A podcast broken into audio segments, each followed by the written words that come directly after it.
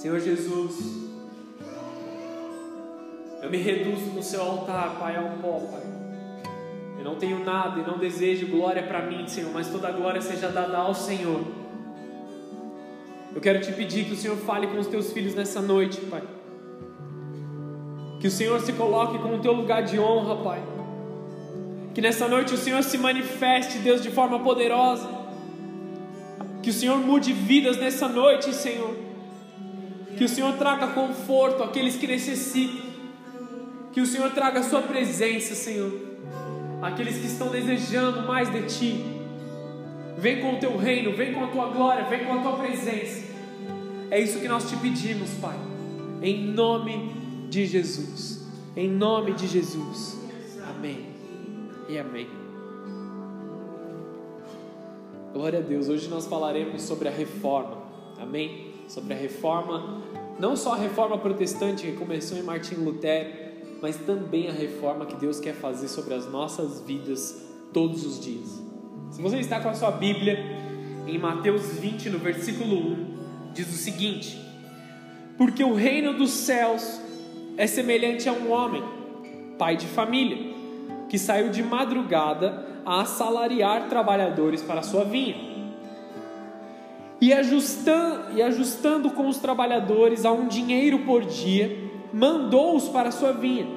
E saindo perto da hora terceira, viu outros que estavam ociosos na praça. E disse-lhes: Ide-vos também à vinha, dar-vos-ei o que for justo. E eles foram, saindo outra vez perto da hora sexta e nona, fez o mesmo. E saindo perto da hora undécima, encontrou outros que estavam ociosos e perguntou-lhes: Por que estáis ociosos todo o dia? E disseram: Porque ninguém nos assalariou. Diz-lhe eles: Ide-vos também à vinha e recebeis o que for justo.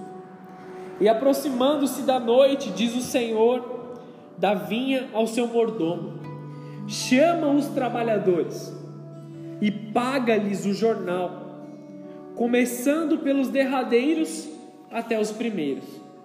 E chegando os que tinham ido perto da hora undécima, receberam um dinheiro cada um, uma moeda cada um. Vindo, porém, os primeiros cuidaram que haviam de receber mais.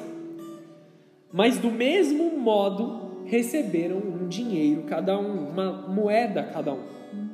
Recebendo, murmuraram contra o pai de família, dizendo: Esses derradeiros trabalharam só uma hora, e tu os igualaste conosco que suportamos a fadiga e a calma do dia todo. Mas ele respondendo, disse a um deles: Amigo, não te faço agravo, não ajustasse tudo não ajustaste tu comigo um dinheiro? Toma o que é teu e retira-te. Eu quero dar a este derradeiro tanto quanto dei a ti. Ou não me é lícito fazer o que quiser com o que é meu? Ou é mal ao teu olho porque eu sou bom? Assim os derradeiros serão os primeiros, e os primeiros serão os derradeiros porque muitos são chamados, mas poucos são os escolhidos. Essa é uma frase, o final desse versículo, versículo 16, é uma frase que nós conhecemos muito bem, nós dizemos muito, até alguns sem saber que ela vem da Bíblia. Nós dizemos: os últimos serão os primeiros, e os primeiros serão os últimos. E Deus complementa com uma mensagem, porque muitos são chamados, mas poucos são os escolhidos. Existe um tempo que nós temos a certeza do chamado do Senhor. Cada dia que passa está mais clara a vinda do Senhor Jesus sobre os ares. E nós, os filhos de Deus, entendemos esse chamado e respondemos o chamado nós nos tornamos escolhidos pela nossa atitude de responder o chamado do Senhor. Quantas pessoas não foram chamadas a estar na presença do Senhor essa noite, mas rejeitaram o convite? Não só essa noite, mas quantos outros cultos, quantas outras mensagens, quantas são as palavras que o Senhor tem entregado para os seus filhos, e muitos filhos têm rejeitado essa mensagem do Senhor. Você entende o que eu estou dizendo? Quantas pessoas você mesmo não entregou a mensagem de Jesus? E aí não, não, não digo de forma a julgar essas pessoas, não digo de forma negativa, mas quantas pessoas nós não desejamos trazer algo bom da parte do Senhor, mostrar o Evangelho, mas elas rejeitaram. Quantos amigos que nós temos, quantas pessoas ao nosso redor. Nós não desejamos o melhor porque nós sabemos daquilo que nós temos comido, nós sabemos a, a doçura da palavra de Deus, nós sabemos o quão, o quão pesado é o alimento dentro do nosso estômago quando nós comemos da palavra do Senhor e nós nos saciamos da graça de Deus e nós desejamos que os outros tenham o mesmo.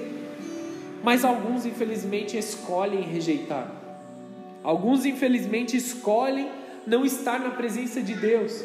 E aí, por isso, nós desistiremos dessas pessoas de forma alguma. Continuaremos investindo, continuaremos falando e continuaremos agindo como os escolhidos do Senhor para essa missão nos dias atuais. Entenda uma coisa, desde já: Deus não tem favoritos, amém? e presentei a todos de forma igual. Veja o que aconteceu nesse texto. Ele chamou algumas pessoas no começo do dia, ainda na madrugada, o sol estava nascendo. Esse homem, esse senhor, ele era rico e ele precisava de trabalhadores, ele precisava de pessoas para ajudar na vinha dele. Então ele foi e contratou algumas pessoas logo pela manhã e combinou um salário com eles. Vocês receberão tantos reais, vamos traduzir aqui. Vocês receberão ao final do dia cem reais cada um para trabalhar para mim. E aí depois ele voltou para o centro da cidade, na praça, e encontrou pessoas ociosas e falou assim: Você não quer trabalhar para mim? Eu te pago cem reais no, no final do dia se você passar o resto do dia trabalhando. E ele continuava voltando para a praça ao longo do dia, praticamente aqui de três em três horas ele voltava e contratava mais pessoas. Mas independente do tempo que eles trabalhavam na vinha dele, alguns trabalharam o dia todo, alguns trabalharam três horas a menos, e outros três horas a menos, e outros três horas a menos, até que os últimos devem ter, ter trabalhado pouquíssimas horas, porque já era o fim do dia. E ele contratou esses últimos e pagou exatamente a mesma coisa e gerou um desconforto entre aqueles que trabalharam por mais tempo, porque eles acharam que eles tinham que receber mais. Eles não estavam recebendo menos, entenda uma coisa. Eles não estavam sendo, é, eles não estavam tendo dano nenhum, porque haviam combinado com o chefe deles o quanto eles receberiam. Eles haviam feito um acordo. Vamos trabalhar por 100 reais. E no final do dia eles receberam 100 reais. Só que eles falaram assim: ah, se o Senhor é bom e eu trabalhei o dia todo, eu devo receber muito mais. E foram cobrar algo do qual eles não tinham que cobrar. Você entende o que eu quero dizer? A humanidade dentro de nós, a natureza adâmica e caída, ela sempre busca um lugar para levar vantagem das coisas. Ela sempre busca uma, uma compensação de todas as coisas. Mas na bondade de Deus, nós temos que entender que o Senhor é bom para com todos de forma igual. Que o Senhor entrega a glória dele para todos de forma igual, independente da resposta. O Senhor ele é extremamente justo, porque todo aquele que trabalha recebe paga do seu trabalho. Quem não trabalha não recebe. Esse Senhor ele era bom. E aí ele até traz um argumento muito muito correto para aquele trabalhador. Ele fala assim: "Não é justo eu fazer o que eu quiser com o meu dinheiro?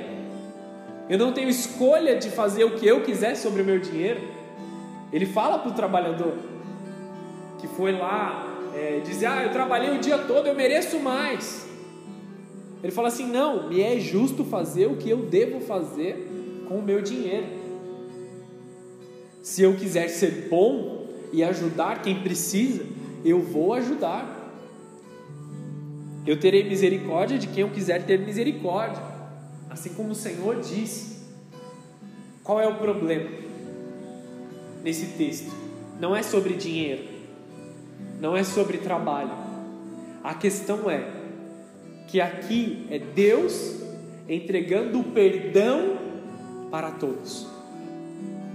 Muitas vezes nós olhamos de forma carnal e nós julgamos certas pessoas de que elas não podem receber o perdão de Deus que nós recebemos por termos vindo à presença de Deus antes, ou porque nós somos menos pecadores do que outras pessoas, nós colocamos o nosso pecado numa balança. E nós dizemos assim: se a pessoa só roubou, ela tem um tipo de perdão. Se a pessoa roubou e matou, o perdão é mais difícil. Nós colocamos na balança o pecado. Não, para mim foi só uma mentira. Eu só menti. Ah, o outro usava drogas, então ele merece menos perdão de Deus do que eu mereço perdão, porque olha como eu sou bom. Vocês estão entendendo onde eu estou querendo chegar? Não é sobre o que nós fazemos, não é sobre a nossa capacidade de sermos bons, é sobre o que o Senhor Jesus tem para nossas vidas. Não, nada, nada nunca será mérito nosso. Todo mérito está no Senhor Jesus. Em Deus não existe favoritismo ou qualquer sombra de abandono para com os outros. Porque o texto é claro, diz que todo aquele que atendeu o chamado recebeu o salário. Se ele se dispôs a ir à vinha e trabalhar, ele recebeu o salário mas aqueles que decidiram ficar ociosos não receberam salário. Todo aquele que recebeu a moeda, que é aqui um dinheiro, era uma moeda que tinha o valor do trabalho de um dia todo. Todo aquele que trabalhou recebeu.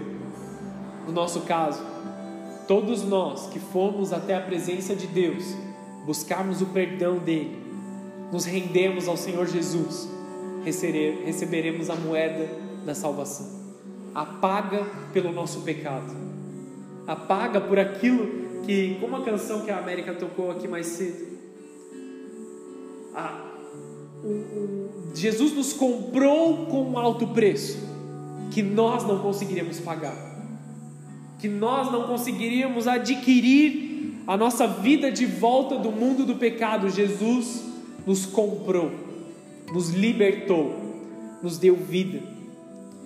Às vezes nós pensamos que Deus é bom para com todos, menos para conosco. Nós passamos na rua, olhando para o jardim do vizinho, para a grama do vizinho tão mais verde que a nossa, as árvores do vizinho tão mais frutíferas do que a nossa, o tênis do vizinho tão mais bonito do que o nosso, o carro do vizinho tão mais chique do que o nosso. E a gente fala assim: Deus é muito bom para com ele, mas para comigo, olha o meu tênis rasgado e furado. Olha as minhas roupas velhas que eu herdei do meu irmão mais velho. Olha como eu estou. Deus provavelmente me abandonou. Deus provavelmente me deixou de lado. Entenda uma coisa: Deus ele quer te abençoar independente de quem você é independente de onde você está. A questão aqui não é se Deus existe ou não, se Deus pode ou não mudar a situação das pessoas, mas sim o quanto os filhos estão disponíveis a manifestar a glória de Deus. Muitos são chamados, mas poucos correspondem ao chamado. Se Deus existe porque há maldade no mundo, eu, eu cansei dessa frase porque ela não faz sentido. A existência de Deus não nega a maldade do mundo gerada pelo homem. Porque não foi Deus quem gerou a maldade, mas sim o homem que negligenciou a presença de Deus, trouxe à existência a maldade. Amém? Vocês estão aqui? Se Deus existe, então por que a fome? Porque existem pessoas que estão de braços cruzados ao chamado de Deus. Se Deus é, existe, por que eu estou doente? Porque talvez em você não, ainda não houve a disposição necessária a estar na presença de Deus. Eu não estou querendo colocar um peso sobre os seus ombros e dizer que tudo é culpa sua. Existe uma influência muito grande das trevas que nós temos que resistir. Existe sim toda a dificuldade do nosso dia a dia, mas em nós tem que ter a disposição de atender o chamado de Deus. Nós precisamos romper com uma forma de pensar que foi gerada pelo paganismo e o sincretismo religioso. E aí eu entro na questão da reforma protestante. Vamos fazer uma viagem na história, amém? Como eu comentei, hoje fazem 503 anos que a reforma protestante se iniciou. E nós celebraremos isso, lembrando do que aconteceu. A reforma protestante foi uma grande transformação religiosa na época moderna, pois rompeu a unidade do cristianismo no Ocidente. No dia 31 de outubro de 1517, Martinho Lutero fixou na porta da igreja do castelo as 95 teses que criticavam certas práticas da igreja católica Atualmente, luteranos em todo o mundo comemoram o dia da reforma protestante e cristãos também devem comemorar esse dia. Mas é uma reforma do que? Constantino I, também conhecido como Constantino Magno ou Constantino o Grande, ele foi um imperador romano proclamado como Augusto, né, que era um título, pelas suas tropas em 25 de julho de 3 do ano 306, vamos voltar bastante no tempo aí, no ano 306. Ele governou uma porção crescente do Império Romano até a sua morte. Constantino ele foi o primeiro imperador a se considerar cristão, porque até então ele era um imperador romano e ele seguia o politeísmo, que se, ou seja, os muitos deuses romanos. Se você assistiu filmes ou conhece a história dos deuses romanos e gregos, você sabe de, da quantidade de deuses que eu estou falando. Esse homem cria em todos esses deuses e vivia a sua vida como um romano, nascido, em, é, nascido como um dos romanos. Ele teve uma visão em uma guerra, Constantino, imperador. Ele estava guerreando e em um momento ali é, de, de ou falta de lucidez, ou talvez de uma revelação de Deus, nunca se, nunca se sabe por, pela forma com que ele viveu os outros dias. Ele viu uma cruz nos céus, ele viu uma cruz ao lado do sol, e ele entendeu isso como um chamado de Deus para a sua vida, e não foi uma conversão completa ele era um, um seguidor do Deus Sol. Então ele teve uma, uma mistura de celebrações ali na vida dele. Ele teve uma mistura de rendição a Jesus, mas apego à cultura pagã do passado. Ele tornou o evangelho, ele tornou, ele fez um decreto e tornou o evangelho de Jesus aceitável a todos. E ainda mais do que aceitável, ele tornou mandatório, ou seja, todos que estivessem debaixo do seu império deveriam se converter ao cristianismo. Mas, para agradar a todos, ele não pôde impor o cristianismo como ele verdadeiramente é. Mas ele trouxe uma mistura de todo, todas as religiões, de todas as crenças que existiam naquela época e criou uma igreja universal.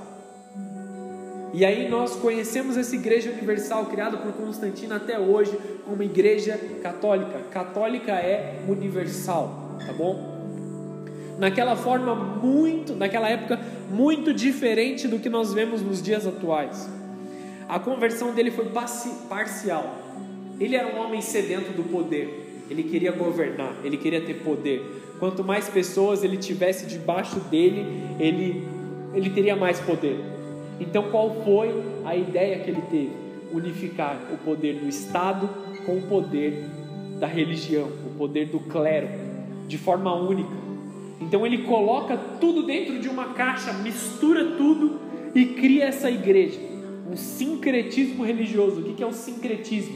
É a mistura, uma confusão total unificando deuses de várias culturas e religiões e assemelhando essas figuras bíblicas. Então ele pegava um Deus de, de tal, um Deus que veio de tal lugar e ele dava um nome bíblico. Talvez São Mateus. São Mateus simbolizava um outro Deus pagão. E aí São João, um outro Deus pagão. Foi isso que ele gerou, foi isso que ele criou. Ele só misturou, ele não se converteu. Porque o evangelho não se mistura. O evangelho, ele é totalmente separado de todas as coisas. Nós temos que entender que o cristão, ele é cristão somente seguindo a Jesus. Outro dia eu estava conversando com o André e aí eu falei assim: ele se diz cristão e o André fez uma pergunta muito inteligente: cristão comparado a quem? E nós precisamos pensar isso. Realmente me chamou a atenção nessa conversa. Nessa conversa. Cristão comparado a quem? Qual é o, qual é o nível de cristianismo que você quer saber? E aí, nós chegamos à conclusão que só existe um tipo de cristão: aquele que verdadeiramente segue a Jesus. Muitos hoje em dia se dizem cristãos, muitos hoje em dia falam que, que são servos de Deus, que, se, que entregaram a sua vida a Deus, que vivem conforme a vontade de Deus, mas quantos estão vivendo em misturas religiosas? Amém? Você está entendendo o que eu estou dizendo? Então, cristão comparado a quê? Comparado ao próprio Cristo. Se você busca seguir a Cristo, você pode se chamar cristão. Qualquer outra coisa não é cristianismo. Amém? O cristianismo ele é radical. Ele é separado e ele está em constante guerra constante guerra contra o pecado, constante guerra contra a maldade e contra o mundo. Vocês entenderam o que Constantino tentou fazer? Ele tentou colocar tudo num lugar só e gerar o poder. E qual, era, qual foi a diferença da, da mudança que ele fez? Ele tirou o poder particular de cada cidadão de manifestar a glória de Deus. Se você lê o livro de Atos, você sabe que todos que estavam dentro da igreja contribuíam na igreja. Todos eles tinham a autoridade suficiente para orar pelas suas próprias famílias, tinham conhecimento suficiente da palavra de Deus para eles mesmos realizarem os seus milagres, para fazerem a vontade do Senhor, tinham espaço nas assembleias para profetizarem, para trazerem a mensagem do Senhor, como que de forma muito é, agressiva, nós tentamos trazer de volta a igreja de Atos. Até os dias atuais, nós buscamos uma reforma atrás de reforma para trazer de volta a igreja como era a igreja em Atos. Tra mostrando para o povo de Deus o poder que o povo de Deus tem, mostrando o cristão o poder que ele tem de ser chamado filho de Deus. Lucas 4:8 Respondeu-lhes Jesus: Está escrito: Ao Senhor teu Deus adorará, e somente a Ele servirá. Nós não devemos servir a outros deuses, nós não devemos servir a outras culturas, a outras religiões, nós somente serviremos ao Senhor. Constantino ele retira a autoridade do povo de profetizar e orar. E aí o povo aprendeu, passou a aprender a partir disso que as orações deles precisavam ser intermediadas por outras pessoas. O que nós tentamos ensinar na igreja, quase todos os cultos? Que você tem que orar, que você tem que ler a Bíblia por você mesmo. Já naquela época eles ensinavam que você precisava procurar alguém para orar por você. Você precisava procurar alguma pessoa que interpretasse a Bíblia para você. procurar alguém com as suas petições de oração e pagar uma indulgência, pagar algo para essa pessoa para que fizesse uma intervenção entre você e Deus, sendo que a Bíblia diz que nós temos acesso direto ao Senhor. Ele colocou os santos católicos como intermediários até Deus. Em 1 Timóteo 2, no versículo 5, diz: Porque há um só Deus e um só mediador entre Deus e os homens, Cristo Jesus, homem. Nós podemos acessar ao Pai através de Cristo. Aonde você estiver, aonde você for, você pode simplesmente levantar seus olhos aos céus e dizer: Senhor, eis-me aqui. Eu estou vivendo isso, eu estou passando por isso, eu preciso disso, me perdoa por aquilo. Obrigado por isso, obrigado por aquilo. Você não precisa de ninguém para te levar até o Senhor, você tem livre acesso. Em nome de Jesus. Por isso que nós oramos em nome de Jesus, trazendo sobre nós o sacrifício de Cristo, que foi entregue na cruz. Mais tarde a igreja se afasta completamente da palavra viva de Deus, que era somente acessível pelo clero. A população entra em uma era de escuridão espiritual completa. E isso durou por muitos anos. O único alimento espiritual que recebiam vinham das pessoas que de decidiam por elas mesmas o que era importante ou não ensinar para a igreja. Então o clero passa a entregar migalhas da palavra de Deus para as pessoas, achando que era aquilo que eles precisavam receber, não entregando a palavra de Deus como um todo, mas somente parte da palavra, somente parte do que era necessário. Muitas crenças e rituais foram criados nessa época, em que o clero ditava a forma de viver das pessoas. Então eles iam para a igreja e eles eram completamente controlados pelo que a igreja dizia para eles fazerem. Eles não tinham mais um senso crítico do que fazer baseado na palavra de Deus. Eles não tinham mais um discernimento espiritual sobre as coisas. Eles simplesmente seguiam à risca tudo aquilo que lhes era dito sem um senso crítico, totalmente manipulados por aqueles que estavam no poder. O foco claramente foi o poder, não as pessoas, não o bem-estar da população, não o crescimento das pessoas. A igreja, em sua sede de poder e autoridade, cria doutrinas novas, independente da Bíblia, para se sustentar com, uma, com a venda de indulgências, com a venda de é, artefatos espirituais, eles vendiam pedaços da cruz de Cristo. Aonde eles acharam esses pedaços de madeira da cruz de Cristo? Era só mais um madeiro, era só mais um pedaço de madeira. Eles não guardariam para vender futuramente. Nós estamos falando aqui de 300 anos depois da morte de Cristo, quando isso se iniciou. E eles continuaram fazendo isso por muitos anos até em 1500, na vinda de Martinho Lutero. Depois de mais de mil anos dessa forma de vida e domínio da igreja, em que a população não mais conhecia Cristo Jesus de forma íntima, nem o clero da igreja sabia quem era Jesus, nem aqueles que falavam em nome dele sabiam quem era Jesus. Veio um homem com novas propostas, a reforma protestante ela foi iniciada por Martinho Lutero, um monge e professor da, unidade, da Universidade de Wittenberg. Ele era crítico, ele negava algumas práticas comuns apregoadas pela igreja. Em 1517 ele estava revoltado com aquela venda de indulgências, com a venda de, de terreno nos céus, com a venda de papéis que diziam que as pessoas seriam salvas ou não, que as pessoas poderiam sair ou não do purgatório se tivessem isso coisas que são que hoje nós olhamos e são absurdas para eles era dia a dia. Ele estava revoltado com isso. E ele escreveu 95 teses, 95 pontos em que ele, analisando a Bíblia, entendeu que não faziam sentido com a forma de viver que eles estavam. 95 teses que diziam que a forma com que a população estava vivendo era a forma errada. E com o intuito de que os seus alunos da universidade, da Universidade de Teologia, ele ensinava teologia, com o intuito de que seus alunos estudassem essas teses, a fim de crescerem, conhecerem mais a palavra de Deus.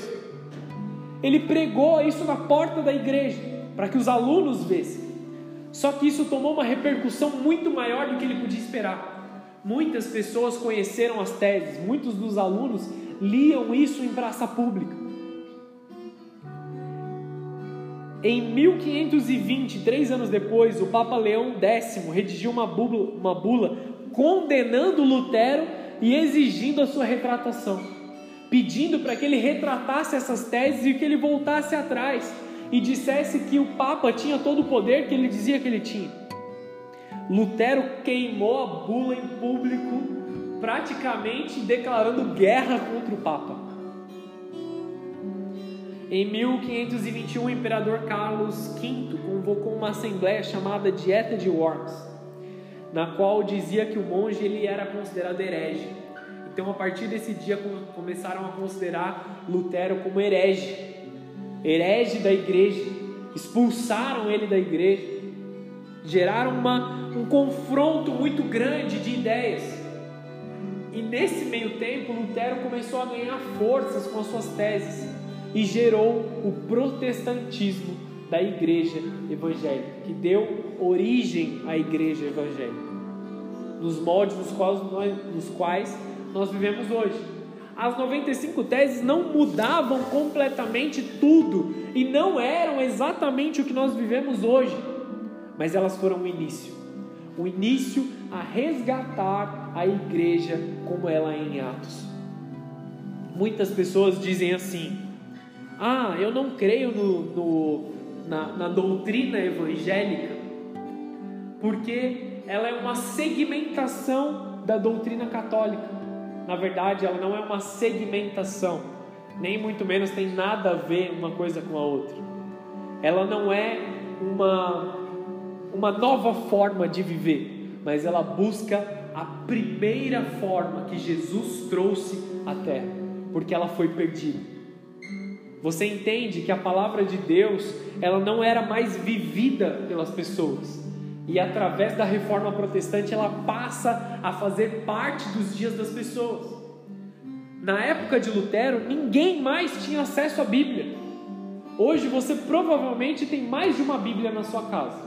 Se você é cristão, se você ama Jesus, você deve ter umas três Bíblias só suas, das quais você tem em linguagens diferentes, em formas diferentes. Eu mesmo tenho mais de uma, gosto mais dessa aqui mas eu tenho mais de uma na minha casa para fazer estudos diferentes.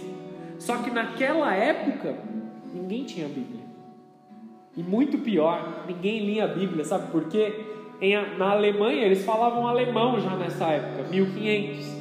Só que as Bíblias estavam todas escritas em latim. O povo não falava mais latim, como eles leriam em latim. Isso foi pelo domínio da igreja de pegar toda a informação que era importante e guardar para eles. Somente os teólogos, somente os monges é, augustinos tinham essa, esse acesso, como Lutero tinha o acesso. E aí, porque ele leu, porque ele buscou a vontade de Deus, ele tomou a posição de fazer isso público para as pessoas. Através da tradução da Bíblia, do latim para o alemão, ele começa a dar acesso para o povo, ele começa a trazer de volta. Através dessa tradução, o povo volta a ter acesso a, a ler e buscar a revelação diretamente de Deus. Em 1530, na Confissão de Augsburg, escrita por Melanchthon, discípulo de Lutero, ele fundou a doutrina luterana. Seguiam-se guerras religiosas que só foram concluídas em 1555. Você entende quanto tempo passou de 1517 a 1555? Pela paz de Augsburg. Esse acordo determinava o princípio de que cada governante dentro do Sacro Império poderia escolher a sua religião e os seus súditos. Então não existia mais uma única religião que todos deveriam viver, mas cada um poderia escolher a sua forma de viver. Cada um poderia escolher é, não ser mais condenado, como Lutero foi condenado, excluído da sociedade. Porque a igreja era a sociedade. Por muito tempo, de, do, ano, do ano 300 até o ano 1500, a igreja era a sociedade. Se você não fizesse parte da, da igreja, você não fazia parte da sociedade. Então, em 1555, você podia escolher a sua própria religião, em que muitos dos cristãos verdadeiros ganharam o poder de ministrar a palavra de Deus. Em cada religião, o luteranismo assumiu características diferentes no Sacro Império e ele teve a liderança de Martinho Lutero. Na França, na Holanda, os princípios de Lutero eles foram aplicados também por Calvino. Eles não tiveram interação, mas viveram uma reforma protestante exatamente igual. Cal, é, Calvino ele fez algo muito parecido com o que Lutero e também na Inglaterra os conflitos entre o rei e a igreja eles deram origem ao anglicanismo. Muitos foram os reformadores. Começou em Lutero, mas muitas outras pessoas também traduziram a Bíblia, também é, geraram esse conflito contra a igreja, trazendo uma reforma, como se Deus estivesse despertando o seu povo novamente, chamando o seu povo de novo para a verdadeira revelação. E qual foi o dano gerado por essa época? O que é um problema que nós lidamos com isso até hoje, até os dias atuais. Inclusive o que mais fazia Lutero sofrer no seu íntimo. Conhecedor da palavra e temente a Deus, ele buscava uma vida de santidade, uma vida próxima de Deus e ele buscava agradar a Deus. Porém, a cultura da época, que não é tão diferente ao que nós vivemos hoje em dia e o que nós aprendemos quando nós, quando nós somos crianças fora da presença de Deus, que nós somos justificados de acordo com obras boas que nós fazemos. Muitas pessoas dizem o seguinte, se justificando: ah, eu não vou na igreja mas eu sou tão bonzinho, eu não faço mal a ninguém, só que você não faz bem nenhum a você mesmo. Muitos dos que dizem que não fazem mal a ninguém, que são pessoas boas, que são pessoas moralmente corretas, ignoram completamente a Jesus. Entenda uma coisa de uma vez por todas: cristianismo não é sobre ser moralmente correto, é sobre Jesus. O cristianismo é sobre se entregar à vontade de Jesus. Uma vez que, o, que a cultura do reino estiver dentro de você, você será uma pessoa moralmente correta, mas por ser um reflexo de Deus agindo em você. Mas não quer dizer também que você será totalmente aceito pela sociedade, porque aquele que é cristão, aquele que faz o que é correto, incomoda os outros que estão vivendo nas trevas. A cultura daquela época não era tão diferente da cultura de hoje. Você aprende hoje em dia que você tem que compensar suas atitudes erradas. Que você precisa colocar na balança todos os seus pecados e fazer coisas boas a fim de compensar o mal que você fez. Para que você seja aceito por Deus. Assim como o apóstolo Paulo, Lutero também, ele pensava que ele era o pior dos pecadores. O apóstolo Paulo escreve isso para Timóteo, em 1 Timóteo 1,15. Essa afirmação é fiel e digna de toda aceitação. Cristo Jesus veio ao mundo para salvar os pecadores. E aí Paulo complementa: do qual eu sou o pior. Ele sabia quem ele era. Ele sabia o pecado que ele havia cometido. Ele sabia tudo que ele tinha feito de errado. Que ele havia perseguido a igreja, que ele havia matado cristãos. Mas ele sabia que ele tinha se convertido e que Jesus veio para salvá-lo. Então ele não carregava em si condenação mas na alma de Lutero, ele estava cheio de condenação. Ele carregava um fardo pesado de toda a condenação que ele estava vivendo. Provavelmente baseado no texto que está aqui, mas não tendo conhecimento de toda a palavra. Nós vivemos uma época muito privilegiada, amém? Muito mais privilegiada do que a época de Lutero. Nós temos muito acesso à palavra do Senhor, muito acesso a pregações. Nós não podemos nos conformar com um pequeno alimento. Nós não podemos nos conformar com pequenas porções do alimento. Nós temos grandes testemunhos, nós temos a história de muitos homens que abriram um caminho por nós. Ele merece honra porque ele abriu um caminho. E agora está muito mais fácil da gente trilhar esse caminho. Nós temos que honrar os homens do passado, fazendo o que? Muito mais do que eles fizeram. pisar no fundamento dos apóstolos, entende? Os apóstolos colocaram a fundação e a gente tem que construir. Nós precisamos ir além, aceitar o chamado sobre as nossas vidas e viver o chamado. Lutero ele estava carregando esse peso, esse fardo, e ele buscava sempre se retratar. Se você assistiu o filme de Martinho Lutero que conta sobre a história das 95 teses, você vai ver ele se autoflagelando, coisas que eram comuns nessa época, com chicotes, com, com ferramentas afiadas. Você vai ver pessoas comprando indulgências, vendendo, tirando tudo que tem, todo o sustento que tem e comprando um papel dizendo que eles eram salvos. Pessoas se sacrificando de formas esquisitas e bizarras, simplesmente para ter aceitação da igreja. Você vê Lutero também, nesse, nesse próprio filme, deitado com a cara no chão, esperando que o Papa fale com ele, esperando a misericórdia do Papa para falar com ele. E aí você olha para Jesus, Jesus não vivia dessa forma, não exigia esse tipo de coisa. Jesus sempre foi humilde, sempre esteve debaixo de braços abertos para nós, para nos receber. Um alerta que nós precisamos tomar é o mesmo alerta de Oséias. Oséias 4:6, o meu povo foi destruído porque lhe falta conhecimento. Se nós não tivermos o conhecimento da palavra de Deus, certamente seremos destruídos, certamente o nosso final será péssimo. Nós não conseguiremos nada para as nossas famílias, nós não conseguiremos nada aqui na terra, nós passaremos completamente em branco aqui na terra, vivendo só do pior. Nos falta o conhecimento da palavra de Deus. O texto de Osés continua dizendo: Uma vez que vocês rejeitaram o conhecimento, eu também os rejeito como meus sacerdotes. Uma vez que vocês ignoraram a lei do seu Deus, eu também ignorarei os seus filhos. Principalmente pais e pessoas que têm responsabilidade de ensinar. Não rejeite o conhecimento da palavra de Deus. Aqueles que rejeitam o conhecimento de Deus, Deus os rejeita. Amém? Não é, de novo, não é se Deus pode ou não agir, é se o homem deseja ou não que Deus age. Deus está disponível.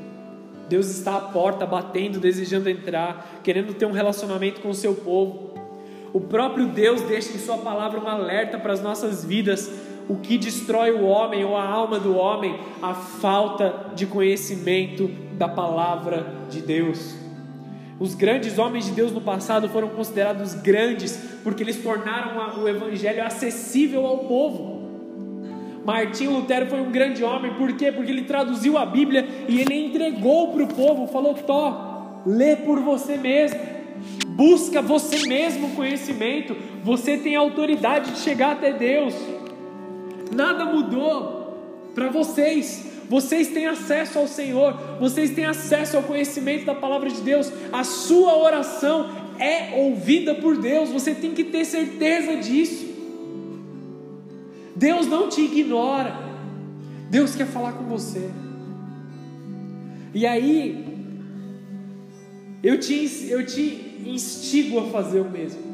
Abra a sua Bíblia na sua casa e veja se essa pregação que eu estou fazendo nessa noite está escrito na palavra de Deus. Veja se o evangelho que eu estou pregando aqui é o que está escrito na palavra de Deus. Entenda por você mesmo, saiba por você mesmo.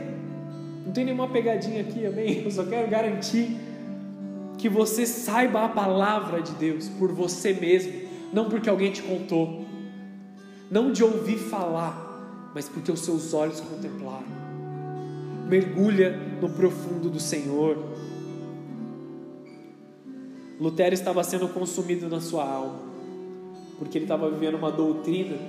Embora ele buscasse a salvação, embora ele buscasse a mudança, embora ele tivesse escrito as 95 teses, ele ainda não tinha entendido que a graça era tudo o que bastava. E aí ele vai fundo nesse conhecimento ele se aprofunda naquilo que ele estava escrevendo. E ele resume as 95 teses nos cinco solas. cinco princípios cristãos que nós vivemos até hoje. Eu já vou entrar no detalhe sobre isso. Jesus ele morreu na cruz para pagar pelos nossos pecados. Amém? Ele satisfez uma dívida eterna, algo que nós não poderíamos pagar. Não existe um pagamento que nós precisamos fazer. A obra de Jesus é completa, a gente não precisa refazer nada. Romanos 5, no versículo 1. Tendo sido, pois, justificados pela fé, nós temos paz com Deus por meio do Senhor Jesus. Nós temos paz com Deus, não existe nada que nos divida, que nos divida com Deus. O texto continua: por meio de quem obtivemos acesso pela fé a esta graça, na qual agora estamos firmes e nos gloriamos na esperança da glória de Deus. Nós fomos salvos, não nos, não nos existe nada que nos, nos limite de Deus a não ser as nossas próprias escolhas. Se você tem fé, todos os seus pecados eles são apagados e você não precisa viver uma vida de, de necessidade a compensar os seus pecados. Você só precisa continuar o chamado de Deus, continuar a fazer a vontade de Deus. Você só precisa se converter de todo o seu coração. Claramente essa reforma tem que continuar crescendo dentro de nós. Conforme nos reformando e reavivando na palavra. É nela que precisamos fazer a nossa morada, o nosso café da manhã, o nosso almoço, a nossa janta. Tudo lá na Bíblia. O conhecimento do mundo ele tem a sua aplicabilidade, a sua importância. Eu não estou dizendo que você precisa parar de estudar. Eu não estou dizendo que você tem que abandonar o conhecimento do mundo, as ciências, tudo que o homem desenvolveu. Isso tudo é importante, mas não pode te faltar em momento nenhum o conhecimento da palavra, conhecimento de Deus deixado para nós. Toda resposta para toda pergunta a todo tempo está na Bíblia. Chegando ao fim dessa mensagem, os cinco solas que Lutero deixa para nós. Sola fide, significa somente a fé. Nas palavras de Lutero, na primeira tese diz assim: Dizendo nosso Senhor e Mestre Jesus Cristo, arrependei-vos.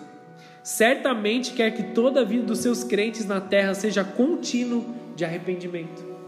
Qual é a evidência em nós de que nós somos salvos é que um dia nós nos arrependemos, fomos até Jesus, mudamos a nossa forma de caminhar, mudamos a nossa forma de pensar e todos os dias estamos em constante mudança, em constante arrependimento.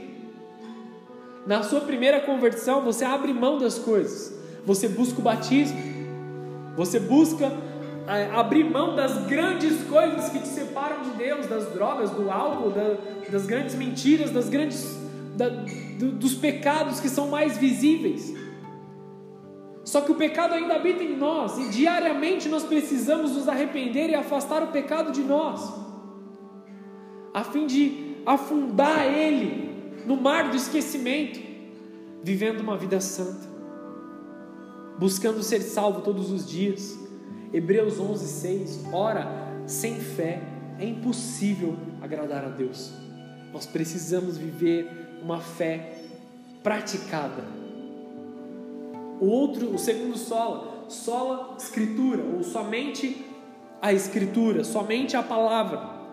Mateus 4,4 diz: Jesus respondeu: Está escrito, não só de pão viverá o homem, mas de toda a palavra que sai da boca de Deus. O alimento não nos basta, as roupas para vestir não nos bastam, o telhado sobre a nossa casa não nos basta, nós precisamos ouvir a palavra que sai da boca de Deus, rejeitando qualquer aditivo a ela. Qualquer coisa que se agregue à palavra de Deus, que se pareça com a palavra de Deus, nós precisamos rejeitar, nós precisamos olhar somente para a palavra não para aquelas coisas que foram escritas pelos homens que estão ao redor da palavra. Não é pela sabedoria humana, mas é pela sabedoria divina. Somente a palavra de Deus e não algo parecido. Não o que está escrito na borda das Bíblias por mãos humanas, mas o que está escrito pela vontade de Deus. Chamamos a Bíblia de a palavra de Deus, por quê? Porque Deus quer se comunicar conosco. Deus quer tratar suas dores. mudar a sua história, quer mudar a sua situação no particular entre pai e filho. Quando você abre a Bíblia e começa a ler a Bíblia, é Deus falando com você.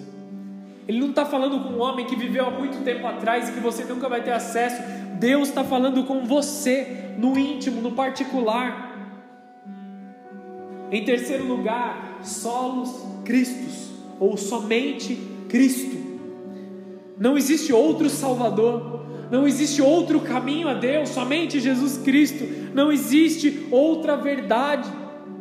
João 3,16: Porque Deus amou o mundo de tal maneira que deu o seu Filho unigênito, para todo que nele crê não pereça, mas tenha vida eterna. Existe amor maior do que o amor de Deus entregar o seu filho à morte por nós.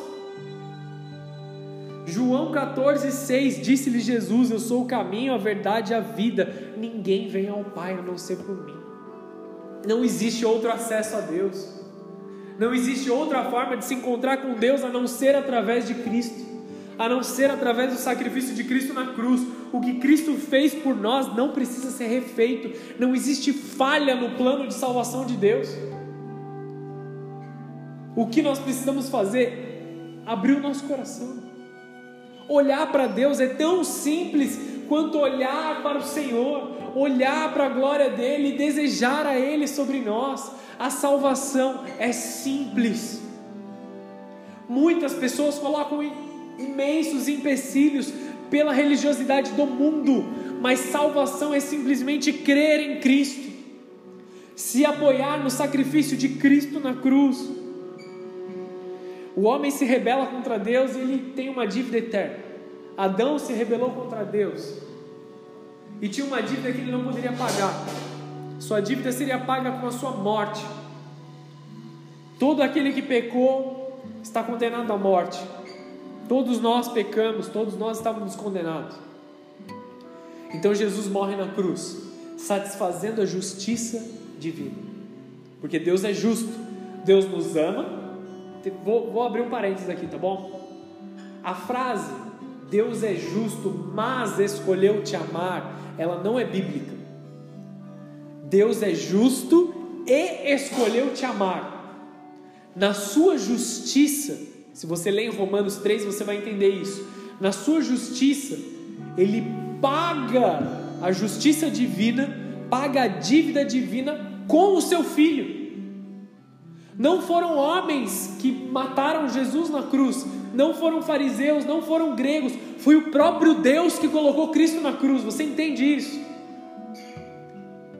Deus coloca Cristo na cruz para pagar pelo nosso pecado. Porque Ele nos amou. É isso que está escrito em João 3,16. Porque Ele nos ama, Ele entrega o seu Filho. E o que Ele espera de nós? Reconheça Jesus como seu Salvador. Reconheça em Cristo como a sua salvação. Se arrependa dos seus pecados e mude a sua vida. Quando a Bíblia diz que Deus nos comprou por um alto preço, quer dizer que Ele pagou a nossa dívida. Você não precisa fazer mais nada. Você não precisa sacrificar animais. Você não precisa é, andar descalço o resto da sua vida com panos de saco para cima e para baixo. Não estou diminuindo o jejum. Se Deus te pediu um jejum, você faça o jejum. O que eu estou te dizendo é que você não precisa fazer mais nada, simplesmente crer em Cristo. Não existe outra pessoa que vai te levar até Deus, é você indo até Jesus. Temos uma nova dívida agora, mas é uma dívida de amor, é uma dívida de gratidão, é uma dívida de respeito. Somente isso, somente gratidão, somente amor. Somos devedores de amor e gratidão a Cristo, como Paulo diz: não deva nada a ninguém, a não ser o amor com que Cristo vos amou primeiro. Na sua redenção eterna e completa, Cristo é a manifestação viva do amor de Deus por nós. Antes éramos Criador e criatura, aí a criatura errou e ficou em dívida com o Criador. Agora nós somos pai e filho. Deus ele mudou completamente a condição do povo através de Cristo. Ele não nos vê como criaturas, ele nos vê como filhos. Você é filho de Deus através de Cristo. Romanos 8,15: Porque não recebeste o espírito de escravidão, para outra vez estares em temor, mas recebeste o espírito de adoção de filhos, pelo qual clamamos, Abba, Pai. O pecado te escravizava. Tudo aquilo que te vence te escraviza. Se as drogas te vencem, você é escravo das drogas. Se a mentira te vence, você é escravo da mentira. A pornografia e o roubo, tudo. Tudo aquilo que você não consegue largar, você é escravo. Eu escolho ser escravo de Jesus. Como aquele louvor, quem já pisou no Santo dos Santos não sabe viver em outro lugar. Nós temos que ser assim. Não saber viver fora de Jesus, sem Jesus nós não sabemos como respirar de forma correta, nós não sabemos falar de forma correta, nós não somos nada sem Jesus. Nós voltamos à escravidão do mundo, à escravidão do mundo. Precisamos reformar nossa mente e colocar Jesus como centro de todas as coisas mais uma vez. Porque apesar de todo pecado, apesar de todo erro, Ele sempre nos recebe de braços abertos. Entenda uma coisa: você não é o seu pecado. Satanás diz que você é o seu pecado, mas você não é o seu pecado.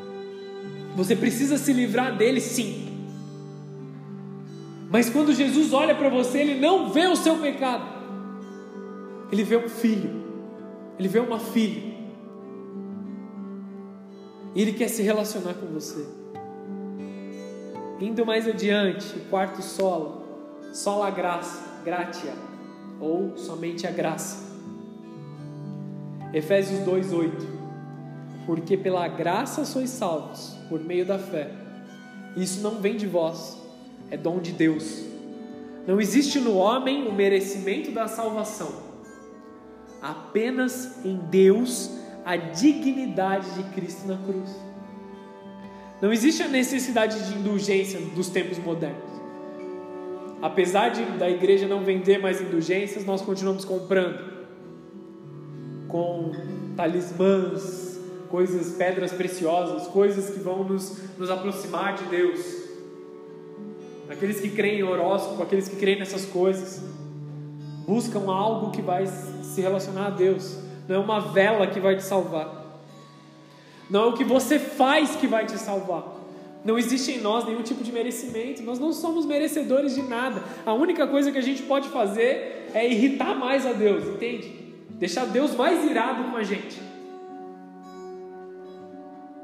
Mas pelo mérito de Jesus, nós fomos salvos. Entenda o quão evangelística é essa mensagem. O quão ela nos faz nos converter de novo. O quanto ela nos dá um desejo de correr de novo para o colo de Jesus. Como todos os dias nós temos que fazer. Não é se converter uma vez, mas é se converter todos os dias, porque em nós não há merecimento. E se nós fizermos qualquer coisa, não vai valer de nada. Qualquer obra boa nossa é descrito pela Bíblia como trapos de imundícia. Sabe o que são trapos de imundícia? Eram aquelas gases, panos que eram usados para cobrir a lepra das pessoas. Isso são trapos de imundícia que a Bíblia diz. Não, não podiam ser lavados, não podiam ser reutilizados.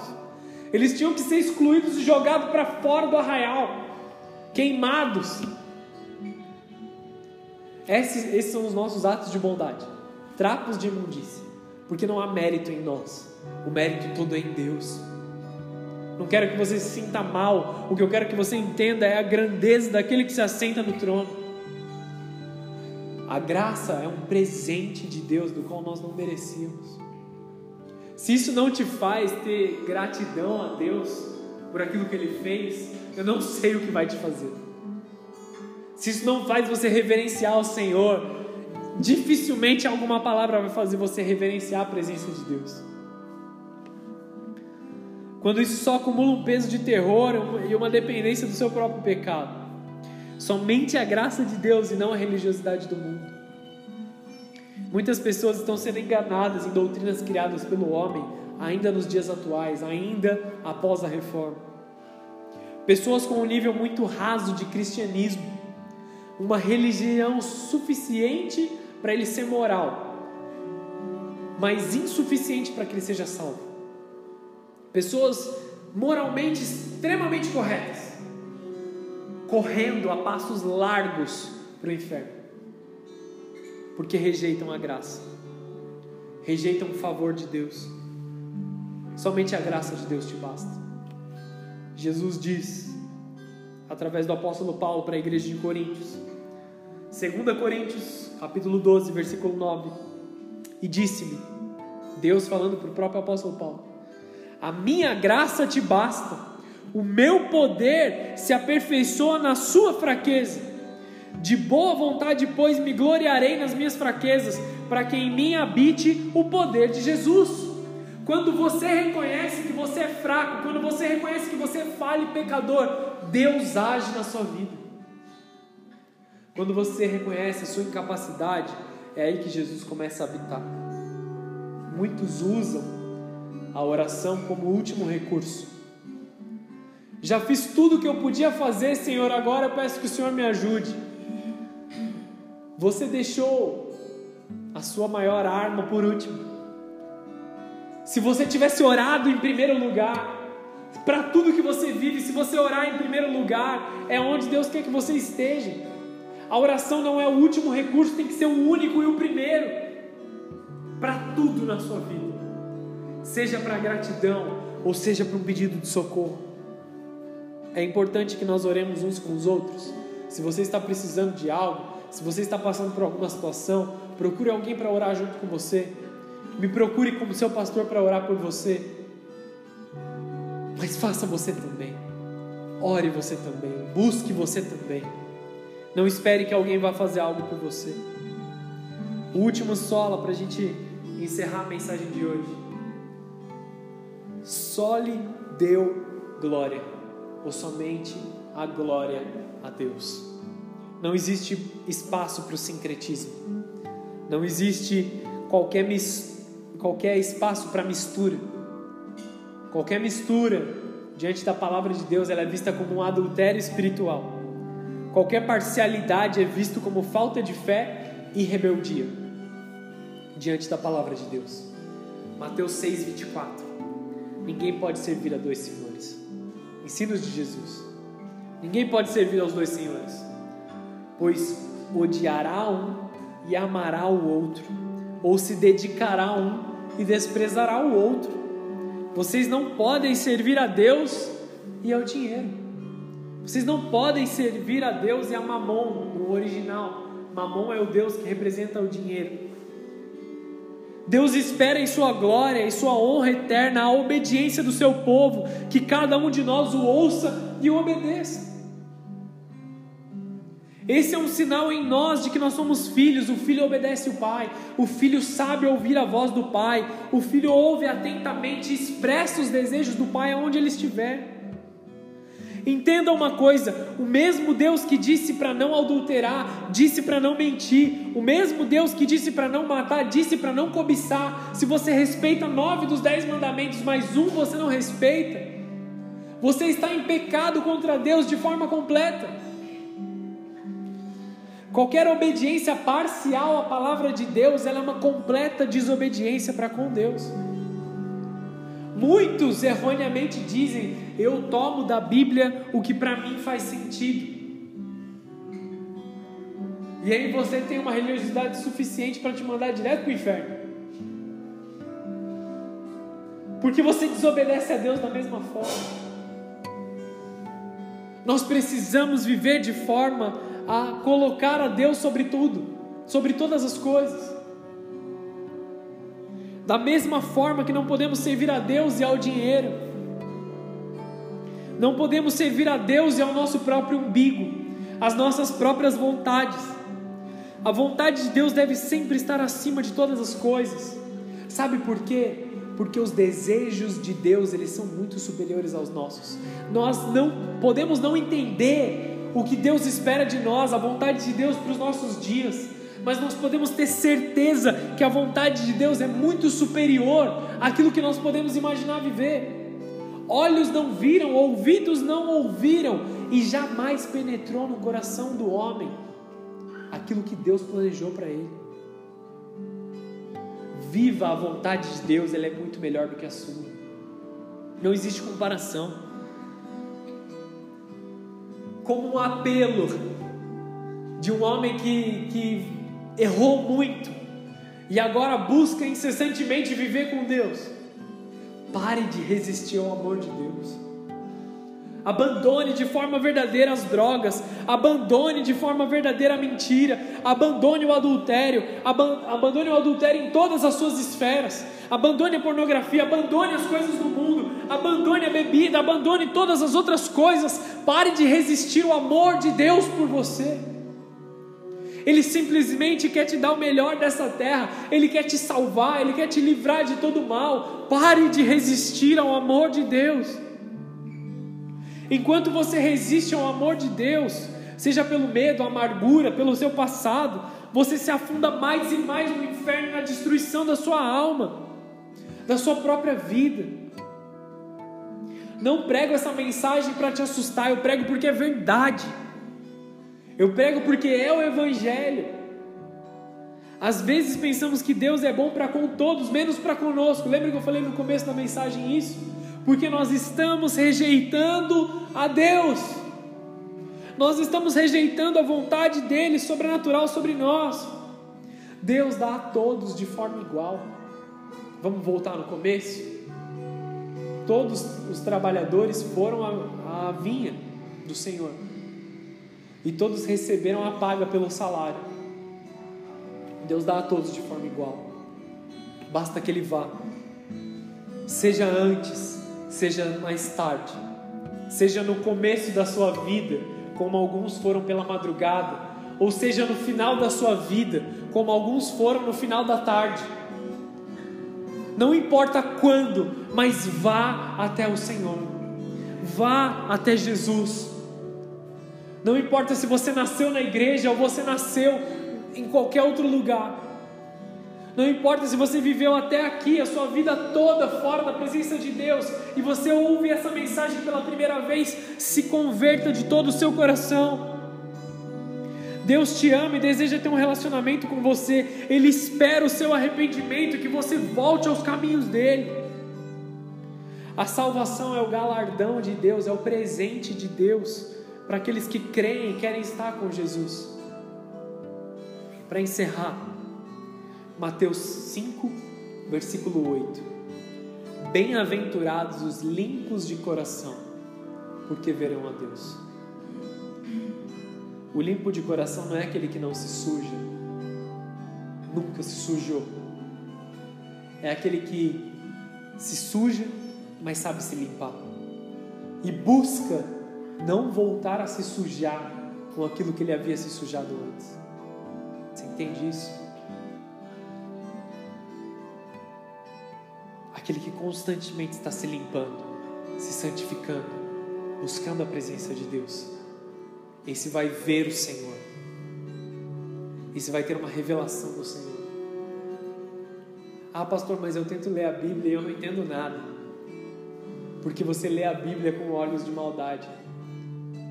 Os mesmos olhos que estão vendo pornografia estão tentando ver a Bíblia no mesmo horário, na mesma hora, competindo pela sua atenção. Não podemos servir a dois senhores. Sirva somente a Deus. Abandone tudo de forma completa. Abandone todas as outras coisas. Abandone o pecado, abandone o mundo. Essa mensagem é urgente. Esse é um alerta do Senhor para esses tempos. Ela é urgente. Precisamos da reforma de Deus em nós. Precisamos ser reformados pela palavra pelo ensino e pela sã doutrina. Você pode fechar os seus olhos e abaixar a sua cabeça?